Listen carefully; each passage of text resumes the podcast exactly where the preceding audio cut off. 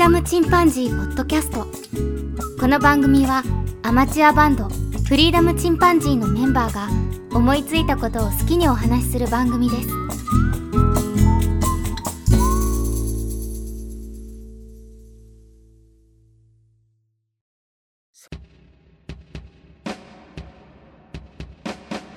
さあ始まりました。フリーダムチンパンジーの佐藤です。僕の住む岡山県は梅雨入りをしました。皆様の地域はどうでしょうか？これから雨の多い季節になってきますね。僕はちょっとテンパ入ってる髪の毛なので、この時期になるとどう頑張っても髪の毛がくるくるになってしまいます。朝しっかりセットしても帰りには南降雪ぐらいになってますね。なので、梅雨はあまり嬉しい時期ではありませんが、ただ、この時期に綺麗に見える花というのもありますので、アジサイなんかね、とても綺麗ですから、雨に濡れたアジサイを撮影したりして楽しんでおります。皆様も雨の日でもね、機嫌よく過ごす何か方法があれば教えてほしいですね。では今日は5月にいただきましたお便りを私一人でお送りしたいと思います。まずサリさんからいただきました。え155回、タイトルは知ってますが、やっぱり男性ですから、らしい雑誌ですね。旦那はジャンプとか読んでた記憶はないけど、アニメージュは1号から持っていたそうです。えー、すごい、第1号。弟たちもジャンプくらいで大人おしゃれ雑誌を買うとかないので、お二人はとってもおしゃれですね、というふうにいただきました。えー、おしゃれかどうかはちょっとわかりませんが、いろんな雑誌を読んではきましたね。ケン君はすごくおしゃれを楽しんでるように見えたのに、ファッション誌ですね、は読んだことがないと言ってました。まあ、そういう意味ではとても独自路線を走る感じの服装をしていたので、なんて言うんでしょうね、ちょっとヒッピーっぽいような民族系の服とか着てたりしましたからね。それが結婚してからだんだん収まっていって、今、ケン君はほとんど会社と同じような格好をするようになってます。遊ぶ時でもスラックスにシャツを着ていきますんで、その辺は、あのいろんな服装を考えるのめんどくさくなったとかいうところもあるんでしょうか。ただ、ケン君はね、すごく細身なので、大抵何着てもね、それなりにかっこよく様になりますね。僕は体型がだいぶ変わってしまったので、昔はこんなに横にがっちりしなかったんですけど、今はがっちりした体になっちゃいましたから、うん、あんまりタイトな服が着れなくなってしまいました。ここ2ヶ月ぐらいですか頑張ってダイエットしようっていうのでやってますけど、まあ、一月に1キロっていうペースでは落ちていってますね。なんとか、これを継続して1年とかね、2年とか続けていきたいなと思っております。サリさんありがとうございます。次にあやほさんからいただきました。お便り会を聞きましたというふうにいただきましたね。ありがとうございます。お便り会を聞いてくださる方は多分、えー通常会の半分もいらっしゃらないんじゃないかと僕の 想像ですけどね、思ってますが。お便り会の良さは、まあ、僕が当然嬉しいっていうのはあるんですけど、えー間違った情報を流してしまった時とかね、いうのを訂正ができたりとか、あと皆様にね、いろんな新しい気づきをもらったりして、とっても嬉しいですね。あやほさんありがとうございます。次に、ナルト姫ごとさんからいただきました。私の思い出の雑誌はピアです。チケット情報はすべてここ。あの表紙の独特のイラストは印象的でした。クラシック音楽雑誌もたくさん終わってしまい悲しいです。中学の時に渋谷で声をかけられて撮られた写真が投稿写真という雑誌に載ったのはびっくりな思い出です。わらといただきました。ね、投稿写真。これもね、えー、まあ、男性なら読んだことがあるんじゃないかというような雑誌ですが、まあ、いわゆるパンチラがね、映ってたりとか、そういう雑誌でしたね。あと、街の可愛い子ちゃんみたいな感じで載ってましたけど、まあ、逆に捉えたのはすごいんじゃないんでしょうか。クラシック雑誌もカメラ雑誌と同じようにやっぱりだいぶ拝観しちゃったみたいですね。まあもともと雑誌というものが売りにくくなってるところにコロナ禍でイベントそのものも減ってしまいましたし、クラシック業界も、ナルト姫ごとさんはプロのピアニストさんですが、ね、やっぱりコロナ禍ではお仕事も少なかったでしょうから、その情報を載せる雑誌もやっぱり苦しくなっちゃいますよね。いろんな余波があると思います。ピアも2011年に、えー廃刊になっておりますね。ピアの表紙は及川正道さんですかね。えっ、と、独特な似顔絵のイラストを描いてましたよね。ピアといえば、あの、ピアフィルムフェスティバルっていうのがありまして、これ僕、いつか出したいなと学生時代には思ってましたが、結局エントリーはできませんでした。ピアという雑誌はそのフィルムフェスティバルも含めて、とてもいいろんなね、音楽、映画の業界そのものにとても貢献した雑誌だったんじゃないかなというふうに思います。ナルト姫ごとさんありがとうございます。次に鈴木さん、ハイエナジーさんからいただきました。ダゲな時間の鈴木さんですね。科学とオカルト両方大好きです。植物は悲鳴を上げるが、近年明らかになり、音源聞いたことあります。というふうにいただきました。これ僕も多分トマトのやつじゃないですかね。僕も聞いたんですけど、なんかプチプチパチパチいうような音を立てるんですよね。仲間のトマトが攻撃されると、仲間というか、他のトマトがもぎられたりするとそういう音を出すというね、これが悲鳴と受け取るか、単にその何か信号というよりは、まあ、人間の耳には聞こえないような音らしいんですけど、ただ空気を送り込むとか、そこを直そうとしてるとかね、なんか傷口を直そうとしてるとか、全く今のところ解明されてませんけどね、ただ何かしら音を出すというのことだけは分かったようです。植物がね、あの、できれば意識は持ってないでほしいなと、切に願いますね。と言いつつもやっぱりとは言っても牛も豚も鳥も食べるんですけど、やっぱりその食べるときには最低限その感謝はしてるつもりではいますね。鈴木さんありがとうございます。次にうまやんさん、やいやいラジオのうまやんさんからいただきました。皆さん納豆お好きですね。今和歌山では釜揚げしらすが旬で梅肉、梅肉ですね、と醤油を合わせてわさびを効かせて熱々ご飯に乗っけて書き込みます。うわー美味しそう。イカならたまにスーパーで売っているイカ黄金。キムチは大根の角的で書いててお腹空いてきましたというふうにいただきました。これはあの最強のご飯のお供決定会議という分ですね。聞いていただきました。先にね、やいやいラジオさんの方で同じネタをやってたんでね、えー、早速パクらせてもらったような感じです。その前にちょうどそやりたいなと思ってるところで、ジョン君からやろうぜという提案がありましたので、おっと思ってね、早速やらせていただきました。しらすも美味しいですよね。釜揚げしらす。僕あの、鎌倉で生しらすというのを食べたんですけど、生しらすはちょっとさすがにっていう感じでした。やっぱりあの、茹で通した方がね、調理した方が美味しかったですね。僕、個人的には。で、角的いいですね。キムチ僕、キムチよりも角的の方が僕も好きですね。牛角とかね、そういった焼肉屋さんに行くと角的頼みますけど、甘くて美味しいですよね、あれ。いや、こういう話してるとますますお腹が空いてきます。ごもやんさんはね、納豆苦手だったのに、最近好き勢になったみたいでして、えー、ぜひね、納豆いろんな食べ方ありますからね。もしくはあの種類もいっぱいありますから、納豆をね、楽しんでみてください。ごめんなさんありがとうございます。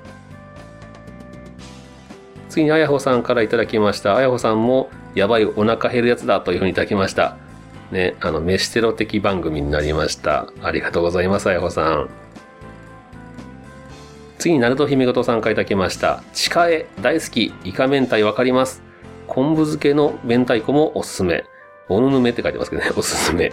えー、ふりかけといえば、商売っていうのかな。錦に松に梅。これちょっと僕知らないメーカーですね。錦商売。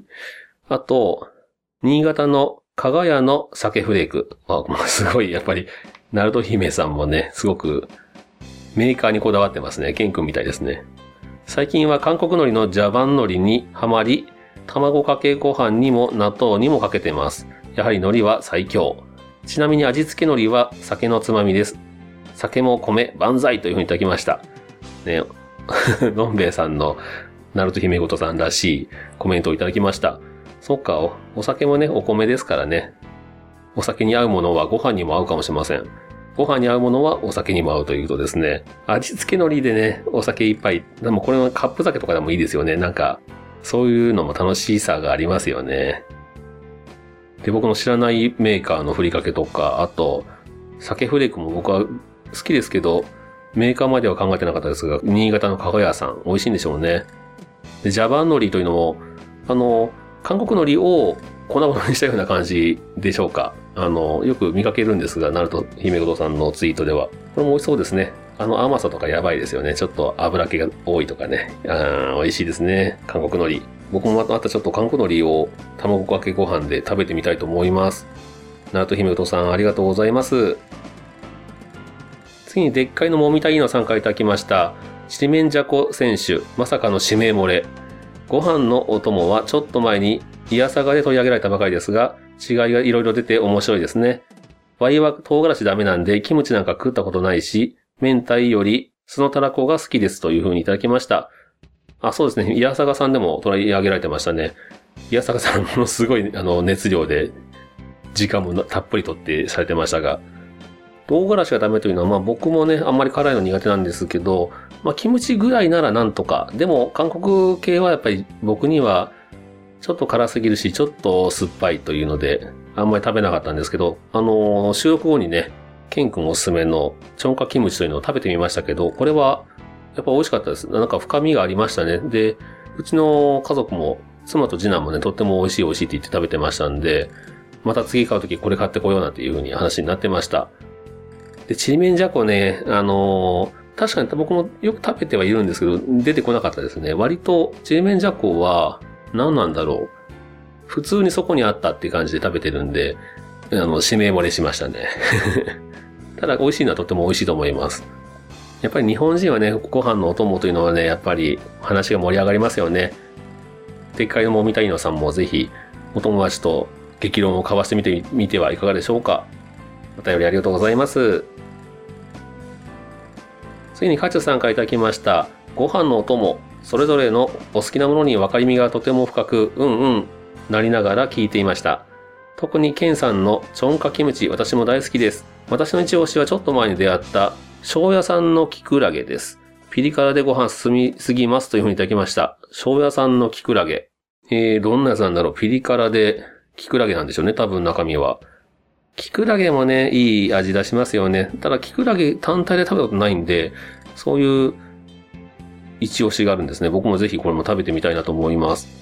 やっぱり食べ物の話は 皆さん食いつぎがいいですね。こうやって、あの、カチさんからもいただきましたし、皆さん、えいろんなマイおすすめご飯の友もあるし、やっぱとても反応がいいというのはわかりますね。カチさん、ありがとうございます。ぜひ調べてみたいと思います。庄屋さんのキクラゲ。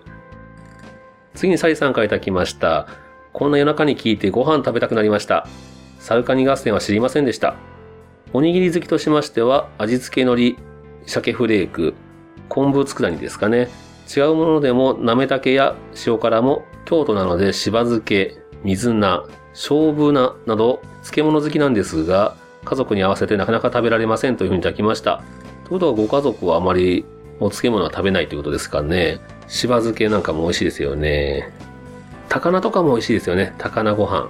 ただ僕もあんまり普段食べないので、あその、どちらというと、シャリさんのご家族系の方かもしれません。あの、おかずが普通にあったら食べないんですよね。で、おかずが少ないなと思ったら、その時初めて出てくるのが、いわゆるご飯のお供系のものでして、基本はその出てきたメインのおかずに合わせてご飯を消費していくというスタイルで食べております。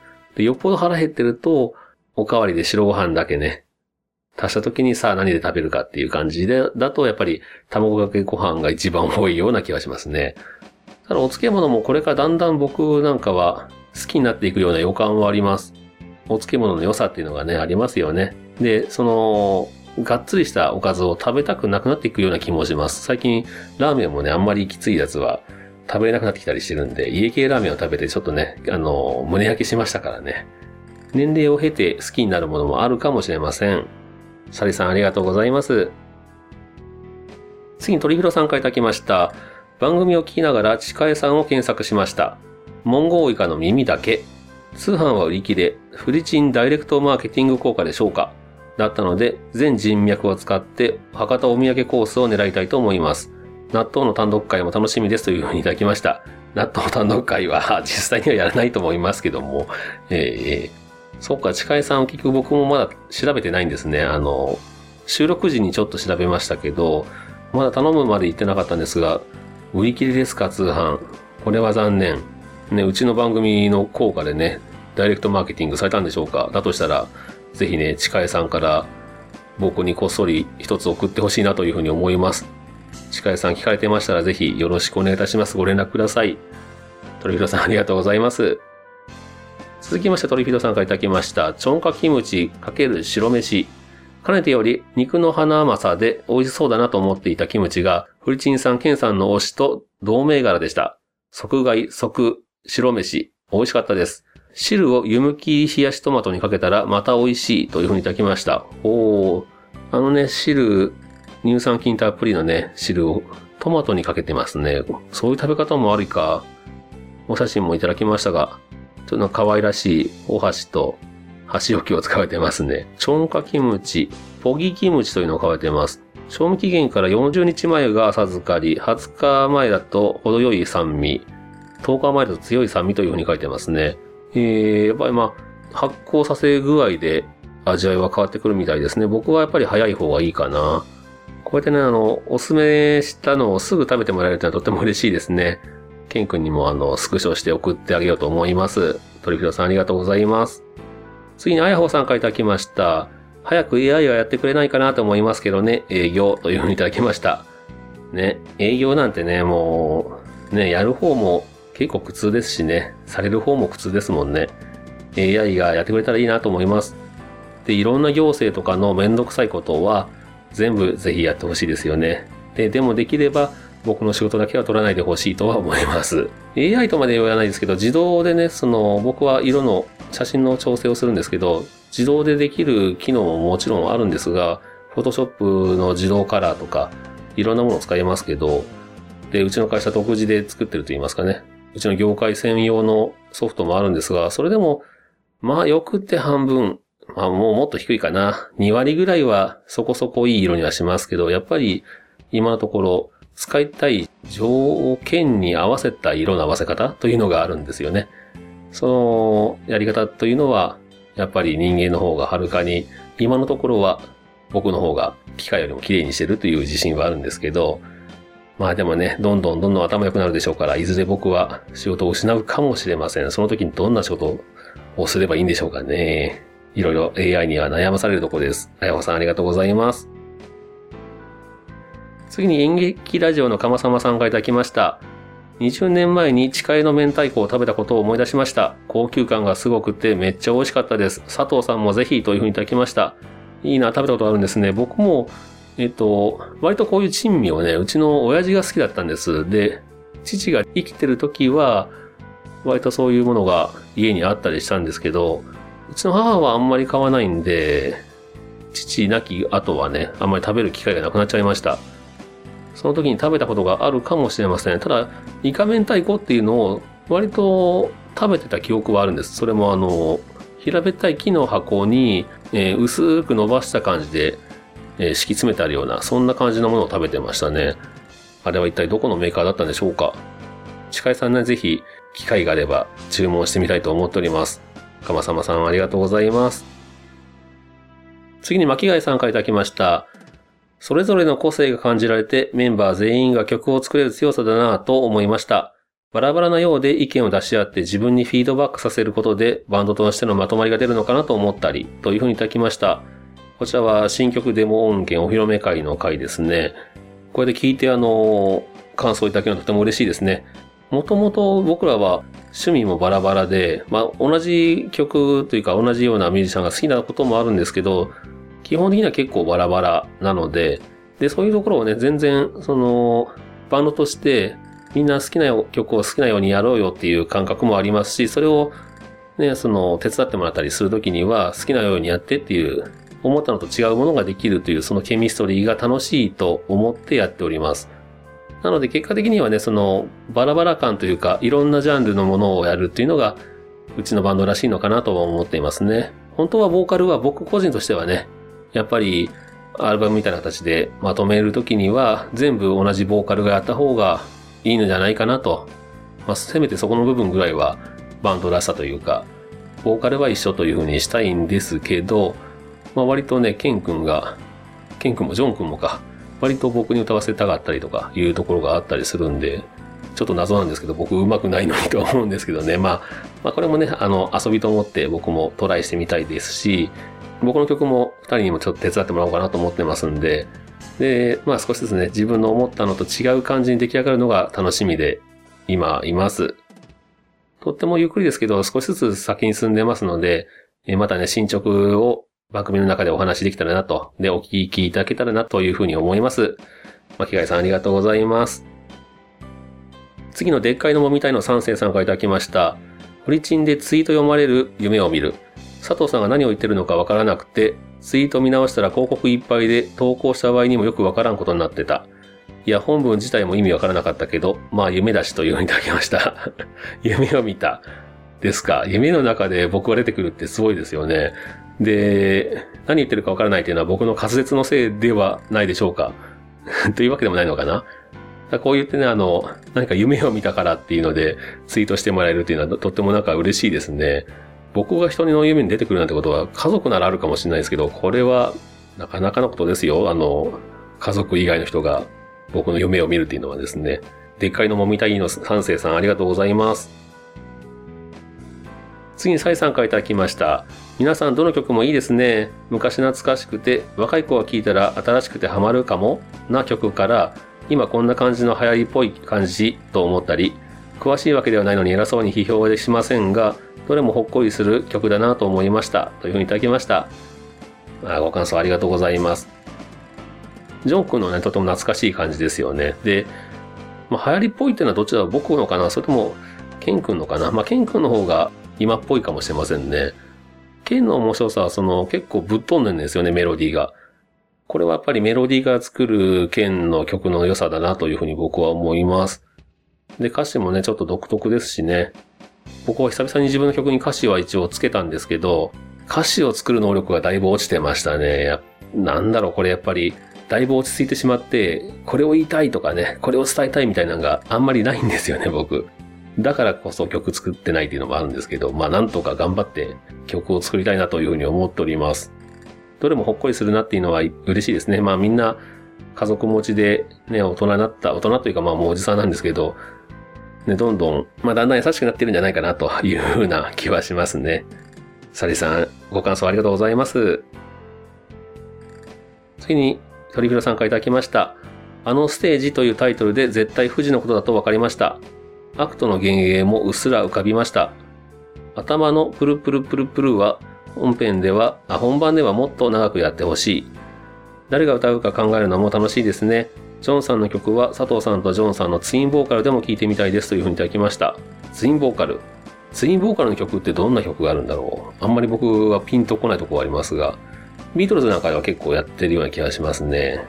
ジョンと僕は多分声質が似てるので、ツインボーカルしてもあんまり効果がないかもしれません。逆に、あのー、コーラスを入れるには意外と相性はいいかもしれませんね。その辺ちょっとまたジョン君とも話をしてみたいと思います。ですぐ富士だってわかるのがね、すごいあの、ヘビーリスナーっぽいですよね、ノリビノさん。あの、プルプル言ってたのも僕はすっかり忘れてましたけどね。僕がちょうどお休みいただいてる時に、ケンとジョンでやってたやつですよね。このリップロールがね、僕やろうと思ってもうまくいかないんですよ。あの、お風呂に入ってる時はできるかなっていう感じですかね。やっぱりそれだけ、あんまり僕は唇をうまく使ってないのかもしれません。ということは、この唇をうまく使えないってことは、小声で発音をよく発声ができないっていうことなんですよね。なので、このリップロールちゃんと練習すると、あの、無理に声量を出さなくても、ちゃんと音程をとって、聞きやすい発音で歌を歌えるようになるんだと思います。ちょっと僕もやってみたいと思っております。え以上で5月にいただきましたお便りをご紹介させていただきました。一番多かったのはやっぱりご飯のお供選手権でしたね。季節ものっていうのもあると思いますんで、これからもね、またこんなものが美味しいよとかいうのがありましたら皆さんまた教えてください。それでは今日はこんなところで終わろうと思います。さようなら。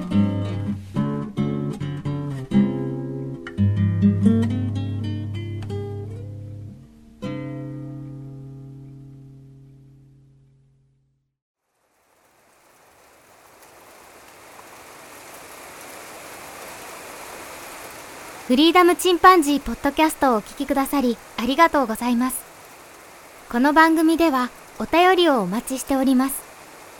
ツイッターにて、ハッシュタグにカタカナで、フリチンとつぶやいていただくか、メールアドレス、フリーダムドットチンパンジーアットマーク gmail.com、f r e e d o m c h i m p a n z e e アットマーク Gmail.com までご意見、ご感想、お待ちしております。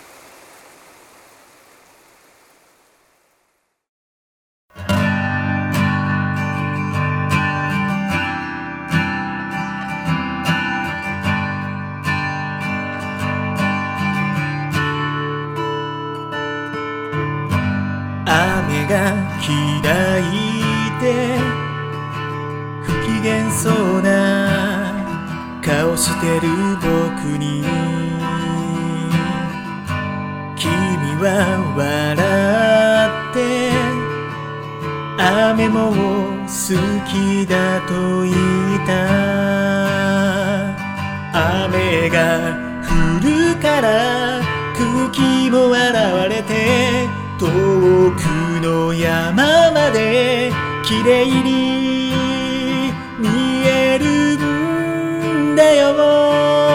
大丈夫だよって君が言うたびに僕は強くなれるんだ。大丈夫かなって僕が聞くたびに君は笑ってくれるんだ。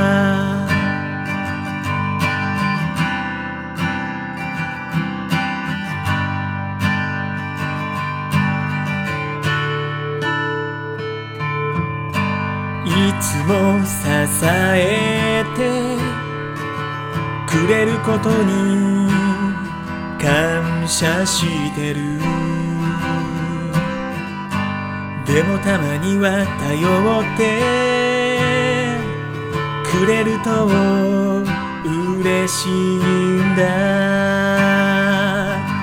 雨が降るから緑が生えて七色の虹が空にかかるんだね。大丈夫かなって。君が聞くときはいつもこう答えるんだ。大丈夫だよ。